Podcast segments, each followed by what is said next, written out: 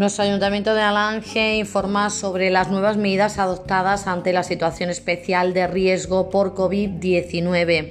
Respecto a locales de ocio, cierre, como sabéis, de discotecas, salas de baile y bares de copa con y sin actuaciones musicales en directo. Hostelería y restauración, distancia interpersonal de un metro y medio en la barra, distancia mínima entre mesas o agrupaciones de, de mesas de un metro y medio con un máximo de 10 personas por mesa.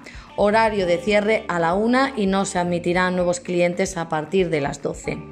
En centros sociosanitarios, realizar PCRs a los nuevos ingresos, empleados que regresen de vacaciones y nuevos trabajadores, limitación de visitas a una persona por residente y limitar al máximo las salidas de los residentes. En eventos y actividades multitudinarias se realizará previamente una evaluación del riesgo por parte de la autoridad sanitaria. Cada evento deberá contar con la autorización de la comunidad autónoma.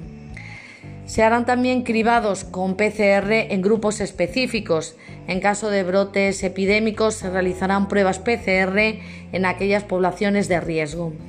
Consumo de alcohol no está autorizado en la vía pública. Respecto al consumo de tabaco y asimilados, no se podrá fumar en la vía pública o en espacios al aire libre a menos de dos metros de otra persona. Y también recordamos las recomendaciones.